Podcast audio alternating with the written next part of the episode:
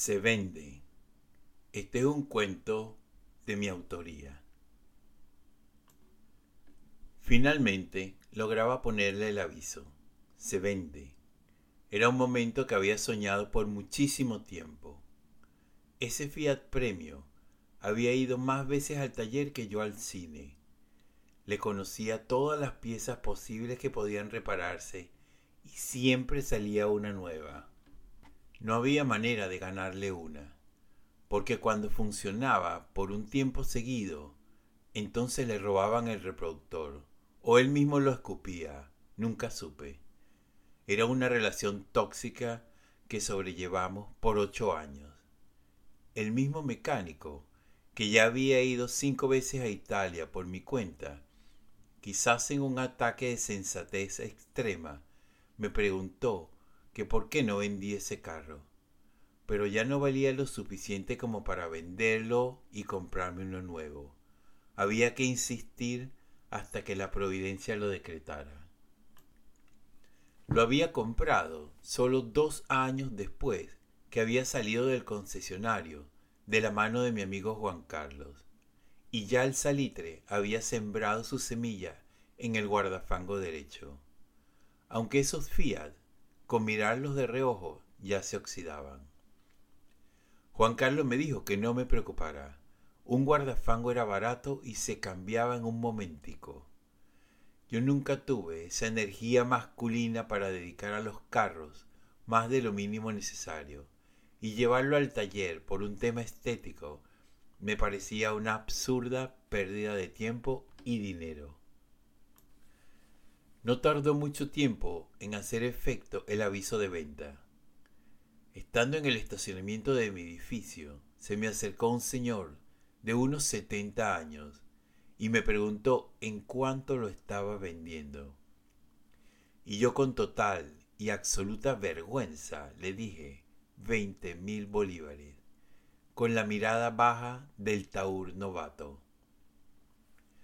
Para mi sorpresa, este señor me dijo que él lo quería comprar, pero que le gustaría llevarlo al taller de un amigo para que lo revisaran. Consideré de extrema necesidad contarle a este amable vecino que la historia de ese carro era turbulenta, y comencé diciéndole que la vida útil de ese carro había caducado al momento de salir del concesionario que el alternador, la bobina, el carburador, la bomba de la gasolina, del agua, de los frenos, todo era nuevo, pero ese carro no creía en garantías. Y sin darme cuenta, comencé a hablar de mi divorcio, de los meses de larga terapia para superar el fracaso, que en ese carro había muerto mi abuela, que no podía ir y venir a Higuerote sin tener que abrirle el capó, que aún los cauchos nuevos se espichaban, que no tenía reproductor.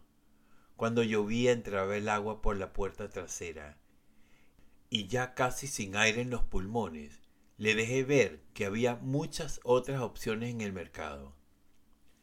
Pero fue imposible detener el ímpetu de aquel inocente comprador, que venía de una experiencia con un Lada, y parecía que eso era otra dimensión de problemas.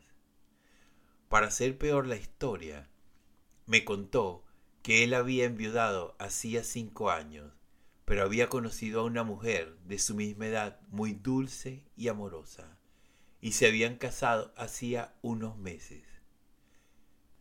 Ese último comentario fue devastador para mí, y le dije que no había problema, que lo llevara al taller. Igual el mecánico le diría la verdad, y ya cambiaría de parecer. El día de llevar el carro a la revisión conocí a la esposa de Jesús. Realmente era una dulce viejecita, adorable, y me dije, esto no está bien. El carro regresó del taller y Jesús me dijo que el mecánico había visto que los amortiguadores había que cambiarlos y las bujías también, así que si no me importaba rebajar el precio a quince mil bolívares. Ese reporte de daños me dejó muy desconcertado y comencé a preguntarme si mi apreciación del carro había estado viciada por tantos años de trauma y rencor. Y hasta llegué a pensar que quizás estaba en su mejor momento y se podría esperar un tiempito más. Pero como el alcohólico que tira la última botella contra la pared, le dije que sí, que quince mil estaba bien para mí y que podíamos ir a la notaría al día siguiente. La respuesta del mecánico y la rebaja de 25% me hizo sentir mejor. La culpa y el remordimiento me habían bajado y me repetía a cada instante que yo había sido honesto y le había dado la oportunidad de reflexionar. Así que cuando llegué a casa le dije a mi esposa, ya está vendido, mañana firmamos. A mi esposa le pareció mala idea que fuera un vecino, porque me iba a estar molestando a cada rato que se accidentara, o iban a comenzar las miradas de odio en el ascensor. Pero ya el trato estaba cerrado y así había que asumirlo. Llegamos a la notaría pocos minutos antes de la hora acordada y nos sentamos a esperar. Al poco rato llegaron los dos, con su lento caminar, tomados de la mano y su sonrisa de recién casados. Me levanté y los saludé con cariño y les presenté a mi esposa, quien de manera extraña le tembló la voz al saludarlos y se veía muy consternada. Ellos se fueron a sentar y mi esposa me dijo que yo era un miserable, que cómo me atrevía a embaucar esos viejitos, que podrían ser mis padres, que si yo no tenía conciencia, y todo eso con lágrimas de furia en los ojos. Y yo trataba de explicarle, pero en eso llamaron a firmar y fuimos los cuatro. Mi esposa no dijo una palabra más. Solo se despidió muy cortésmente y se fue a su carro. Yo les entregué las llaves, le dije que tuvieran mucho cuidado.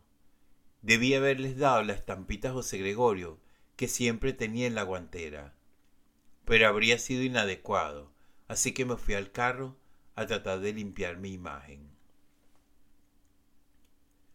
Después de calmar un poco las aguas, arrancamos para la casa y cuando íbamos saliendo del centro comercial, estaban ellos viendo el carro y preparándose para irse. Y fue allí que me acordé que el freno de mano no funcionaba y había que estacionarlo siempre con las ruedas hacia la acera. Y me asomé por la ventana y le grité, acuérdate que el freno de mano no funciona. Y seguí adelante.